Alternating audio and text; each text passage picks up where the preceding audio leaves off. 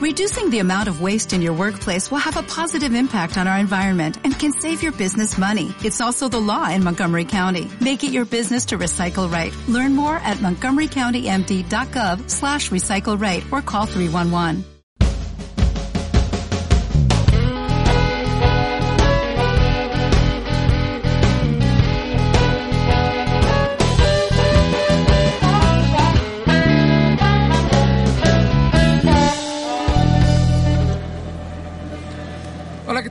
De Atrapasueños? Pues estamos aquí de regreso, eh, Itzel y yo, ya habíamos tardado un poco en, en realizar alguna otra entrevista, pero bueno, la razón por la que tardamos eh, fue porque estábamos buscando precisamente algún candidato que sea bueno, que sea ejemplar y que tenga algo realmente que ofrecerle al programa.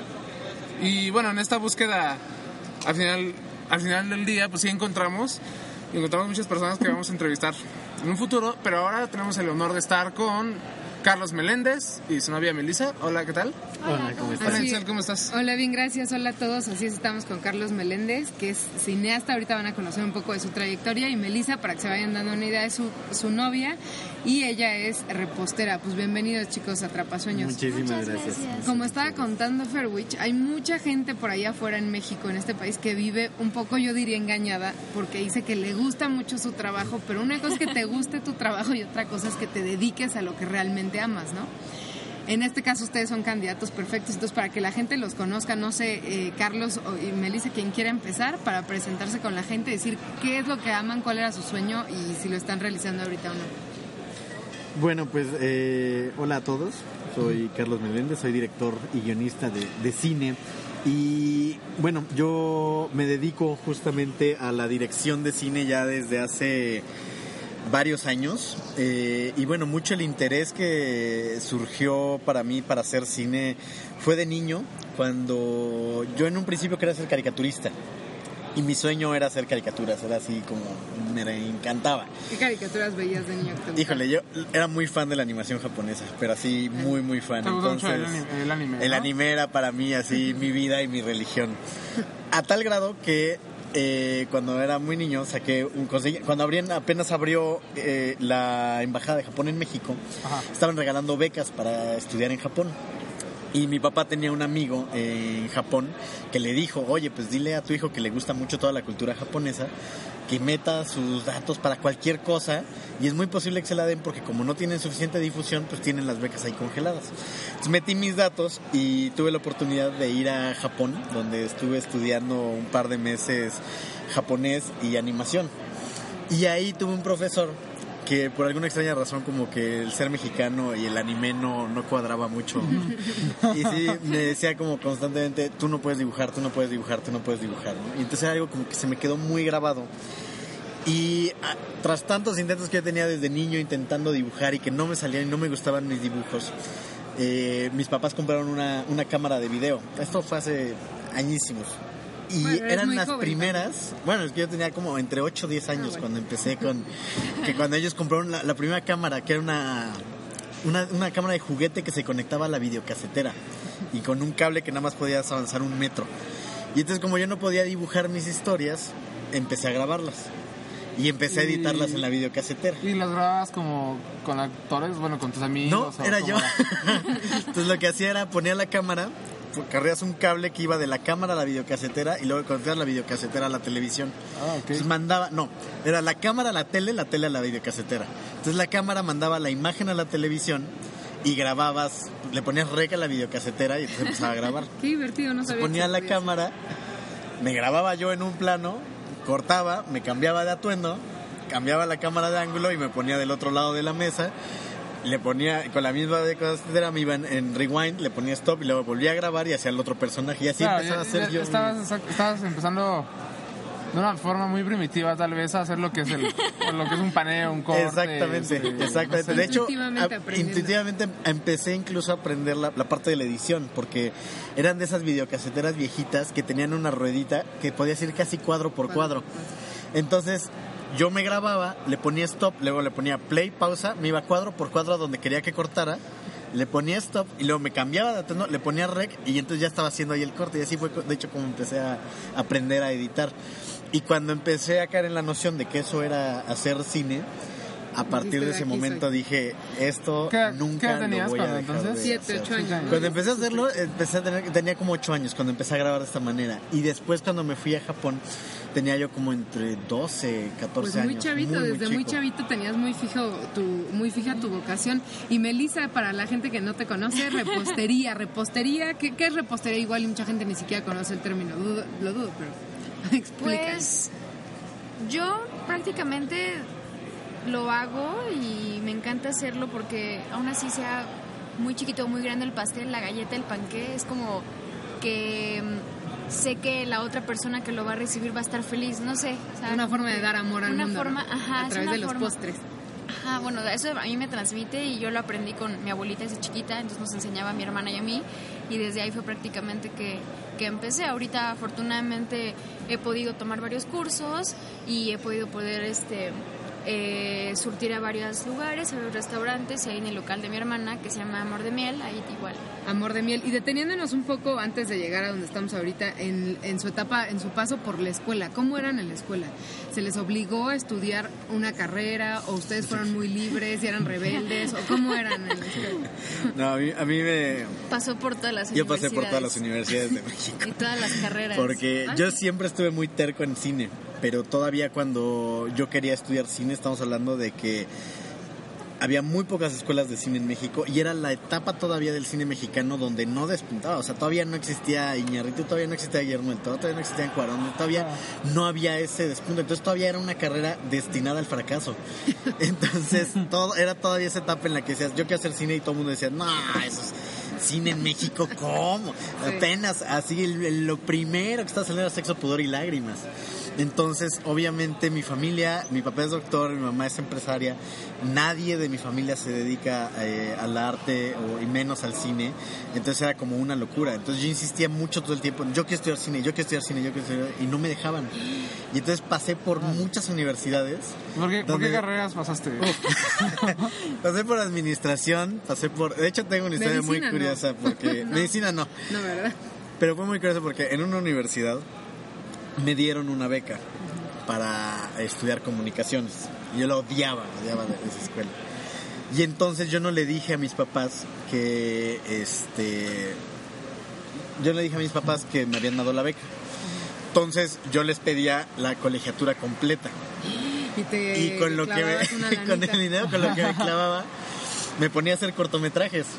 Y entonces hasta que les hablaron y que este, porque no era, no era beca del 100, era como del 80%, ¿no? Y entonces estaba yo en una filmación de un cortometraje que se llama La Nueva Atlántida. Tenía como 18, 17 años, 18 años cuando estaba haciendo. Y era una producción enorme, con 40 actores y explosiones, una cosa ¿Y cómo te colaste a esa enorme. producción? No, yo le estaba haciendo eso. con el de la dinero de la- colegiatura. Entonces dejé de ir a la escuela.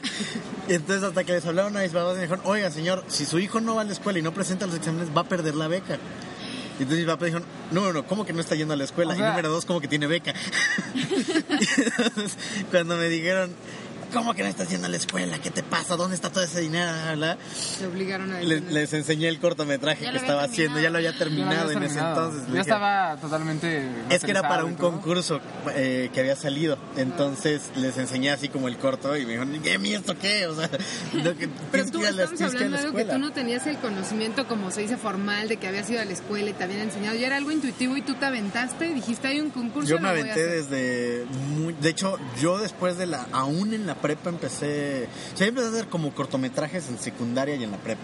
Entonces, todavía no tenía yo como una noción real de cine. Lo Claro. que sabía es que me encantaba ver películas, me encantaba contar historias.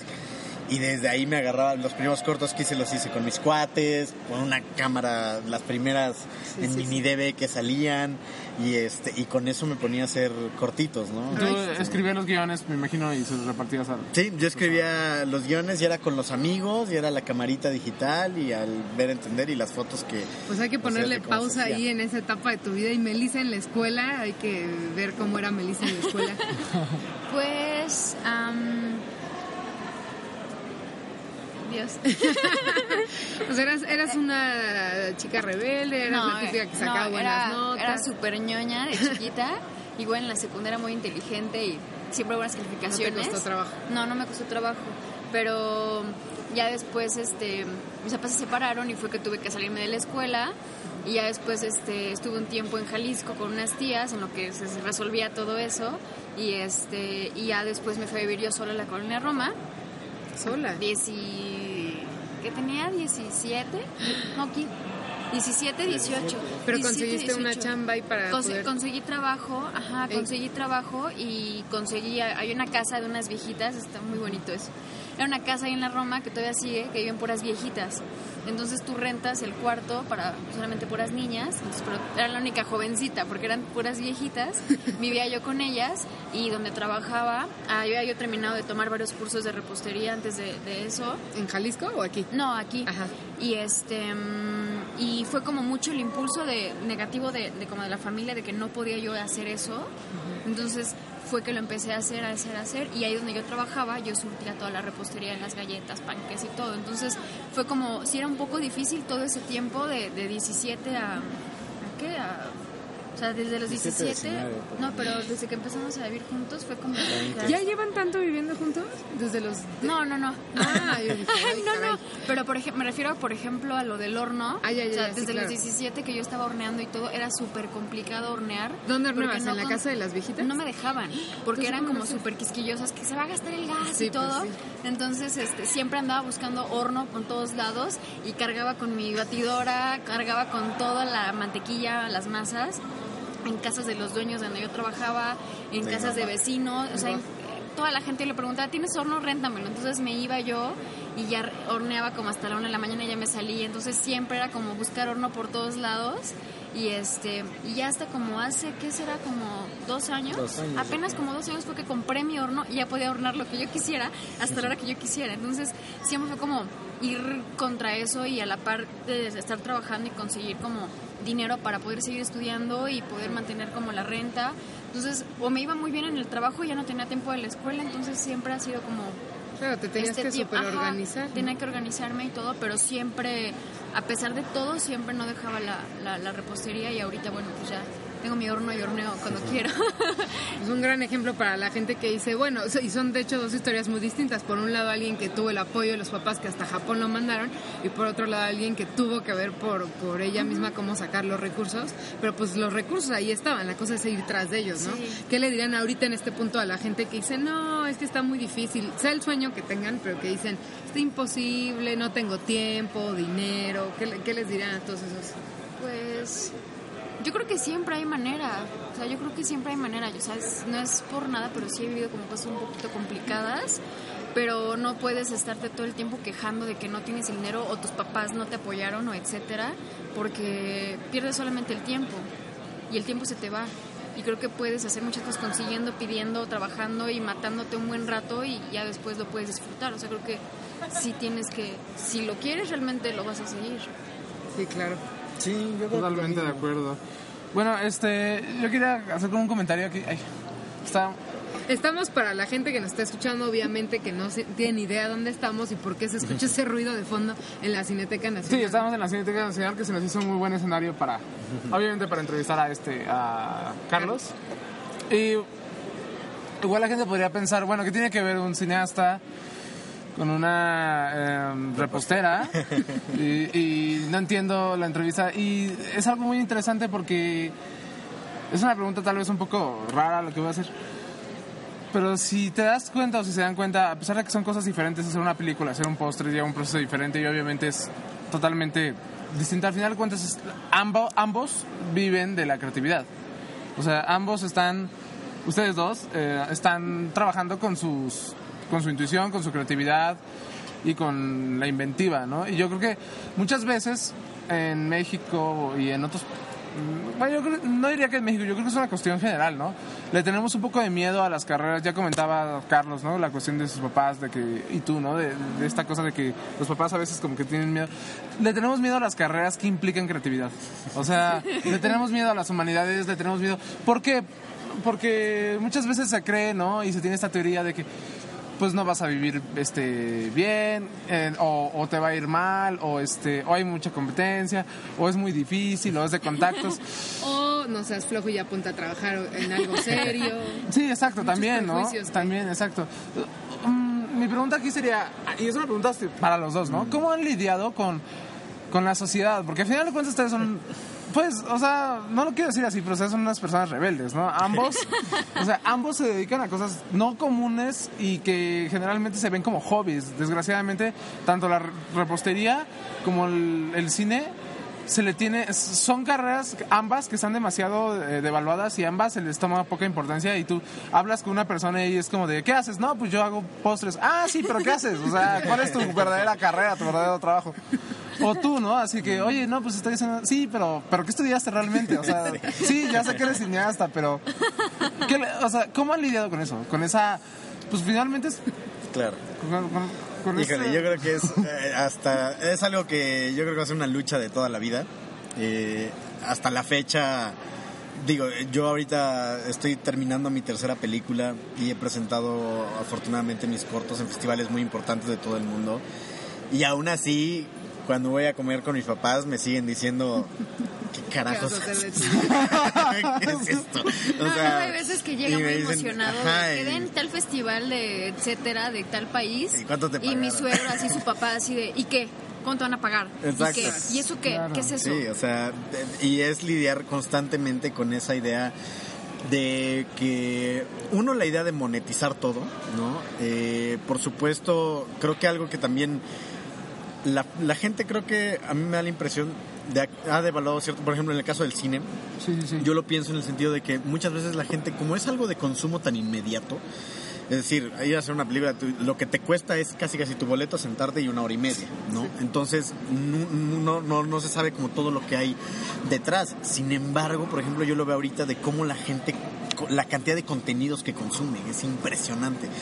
Y ahí es cuando uno también creo que como artista, por así decirlo, sí tienes que tener una visión también de que sí hay un mercado, de que sí es una industria y de que sí puede ser monetizable. Claro. Y tienes que tener un balance también de que, por ejemplo, ahorita yo en varios proyectos, de que al final tú consigues gente que invierte en ti y que, y que uno dice, les tienes que regresar su dinero, por más poquito que sea, te dicen, aquí está tanto dinero, yo quiero ver un resultado, que tienes que, si tú quieres continuar haciendo lo que haces, tienes que regresar ese, ese dinero, ¿no? Entonces, lo importante es también cuando tú cambias tu mentalidad y dices, a ver, un momento, el que yo haga arte o el que yo haga lo que yo quiero hacer, no está peleado con que esto sea comercial o sea vendible, porque incluso hay películas de arte, eh, el, el mismo, el mismo cine de arte es una pequeña industria.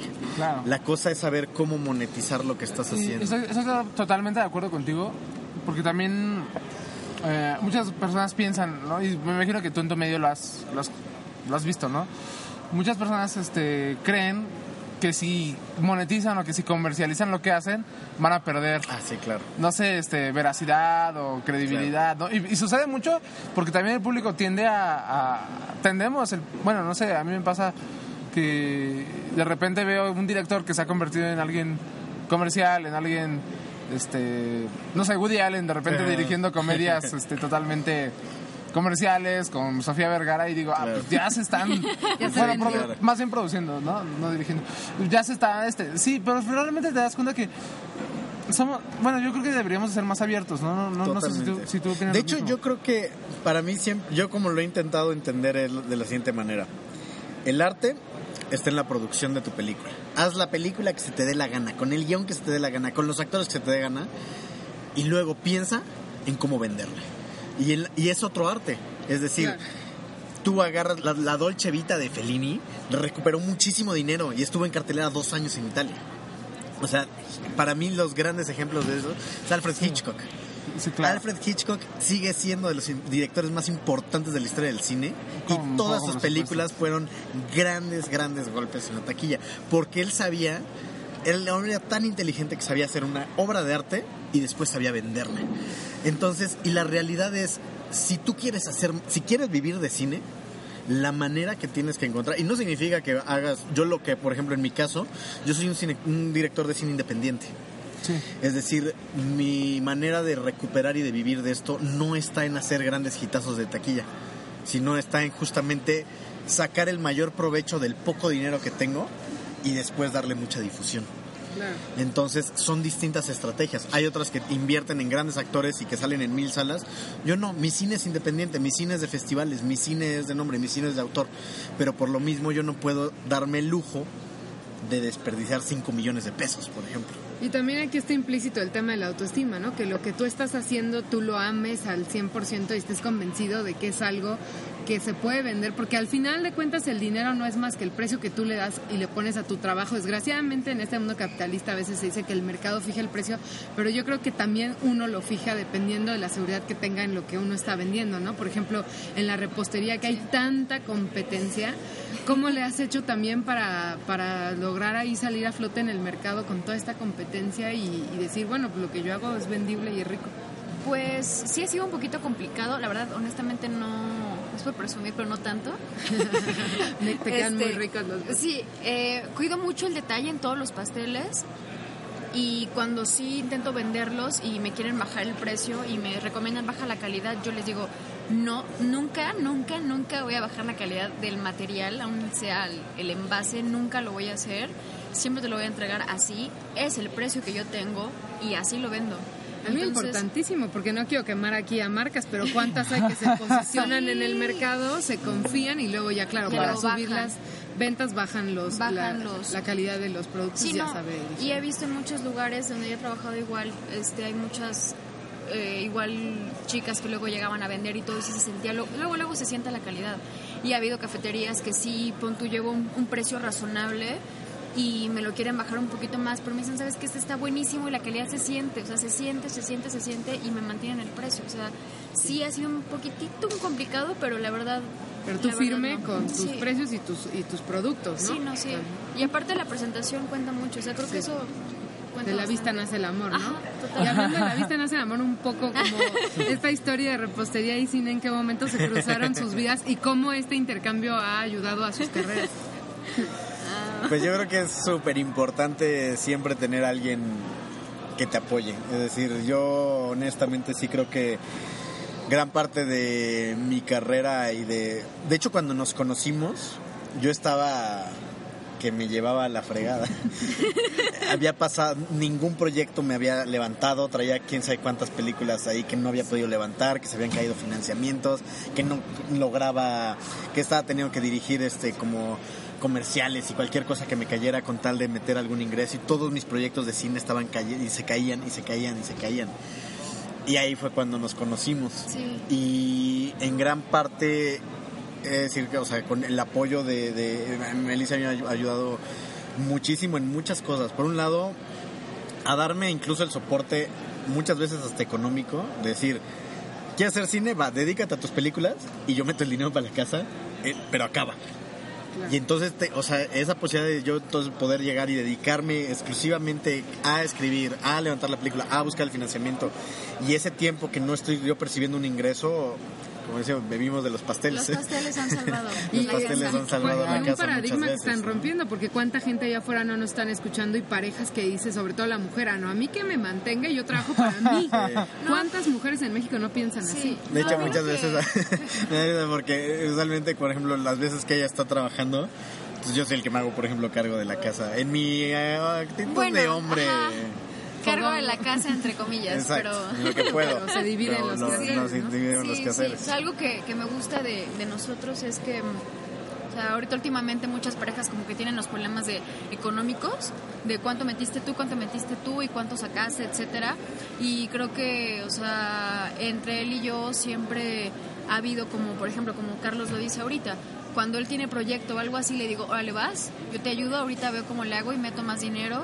Y igual, viceversa. Por ejemplo, si yo estoy en un trabajo que no me hacía feliz y me salgo, él me dice, ¿sabes qué? Ahorita yo tengo algo, te aguanto. Entonces siempre ha sido como, si tú ganas 10, es 5 y 5 y, y viceversa. O sea, siempre nos hemos apoyado Y creo que en, en ese sentido lo que hemos compaginado bien es creo que los dos hemos sido muy firmes de no hacer algo que no nos guste.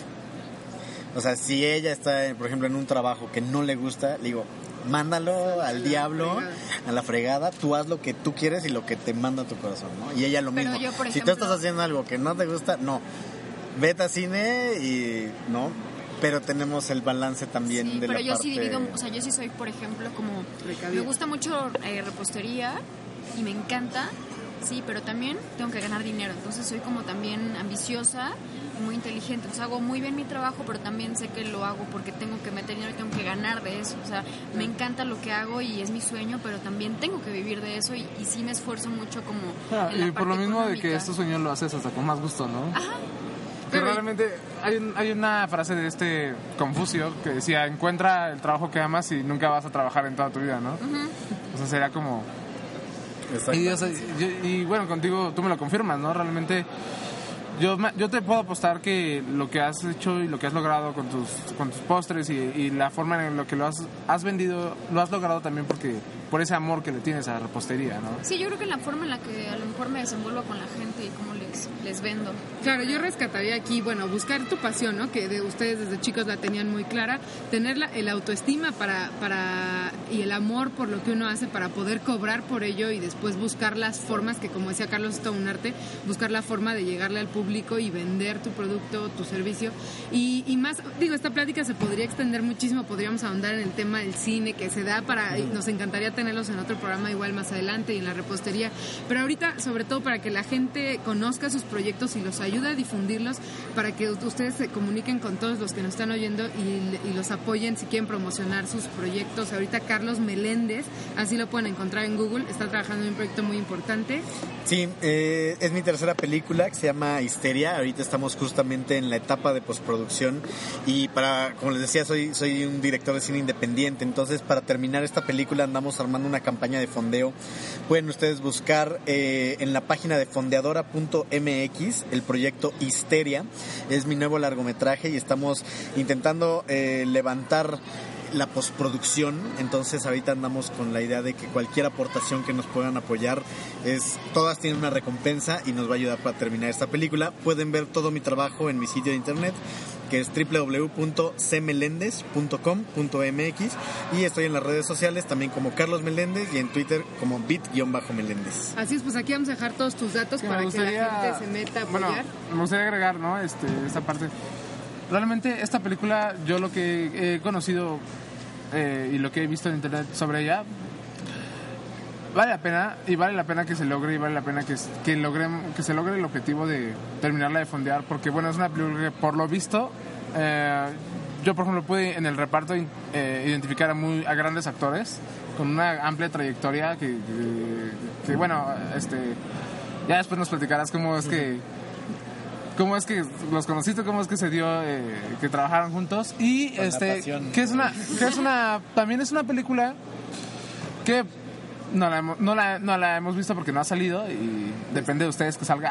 Exacto. Este, pero por lo, por lo que sabemos y por lo que se ve en el trail, en el trailer y en el, y en el precisamente en el video de la campaña de fundación de fonde- Fondeo. ajá, de fondeo es una película que toca una temática, ¿no? Eh, eh, realmente más o menos así rápido, así ¿qué, qué temática estás A grosso tratando modo habla de cómo eh, eh, habla de la violencia y el abuso que sufre el individuo y cómo toda la violencia que estamos viviendo actualmente nos va corrompiendo como individuos hasta sacar lo peor de todos nosotros. Es esta cuestión de que eh, un poco el acercamiento a la violencia ya no culpándola a la parte externa, tanto de gobierno, de, no, sino ya como todos nosotros como individuos es tanta la ira y el odio que estamos acumulando por la violencia y el abuso en el que estamos rodeados que como individuos nos está echando a perder y está sacando lo peor de nosotros.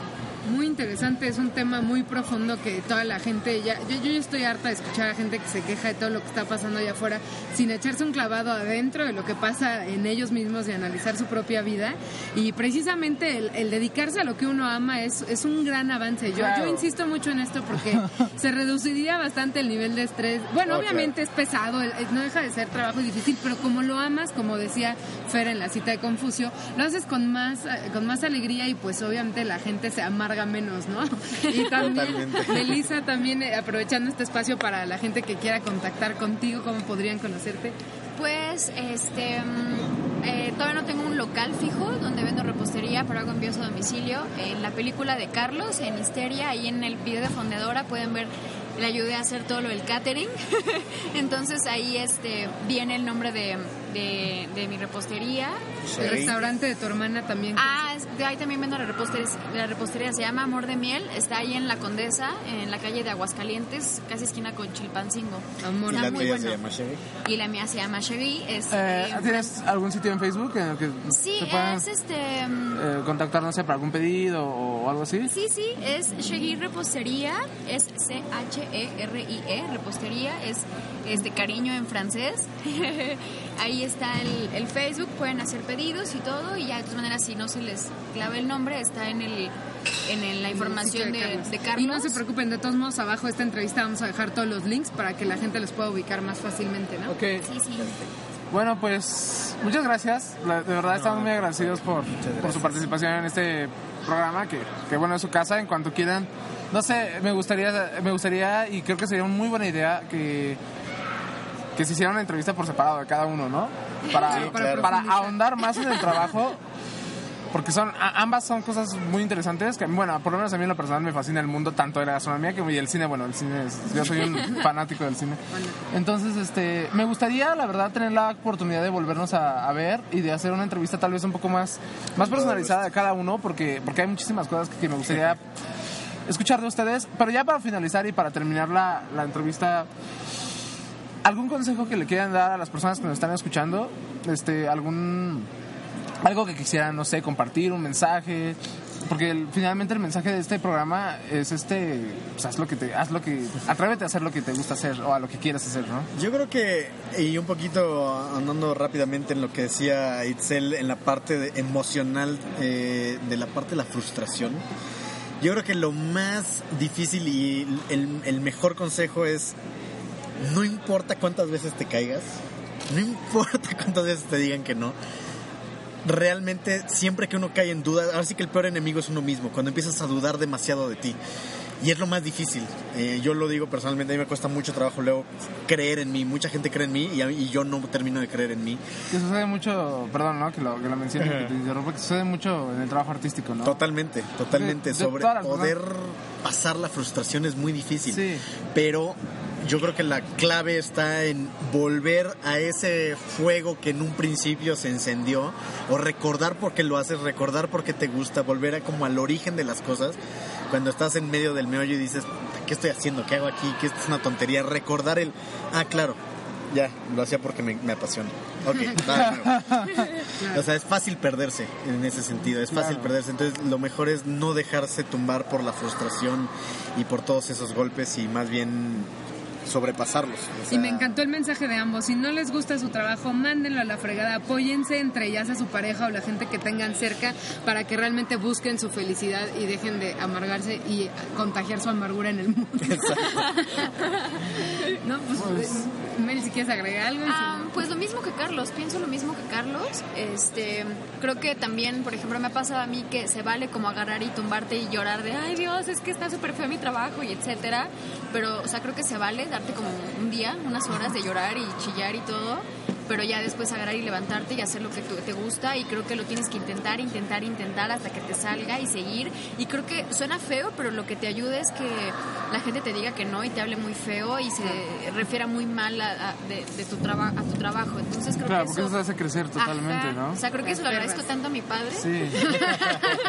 Claro, muchas veces el no apoyo también es un Te, te gran impulsa apoyo. demasiado. Claro, Sí. finalmente la- los grandes son los que escuchan los, los consejos buenos y malos, ¿no? Ajá. Exactamente. Así es, pues a la gente que nos está escuchando, ojalá que se queden con alguno de esos consejos que estamos dando y que los invitamos igual a visitar la Cineteca Nacional, si no la conocen aquí en el DF. Hay una oferta ahorita bastante buena de muchas películas que pueden venir a apoyar también. Y abajo no, no olviden visitar los sitios de estos dos chicos, Carlos Meléndez y Melissa, para que conozcan su trabajo. Gracias y nos vemos en la que sigue de Atrapasueños. Gracias chicos. Muchas Gracias. gracias.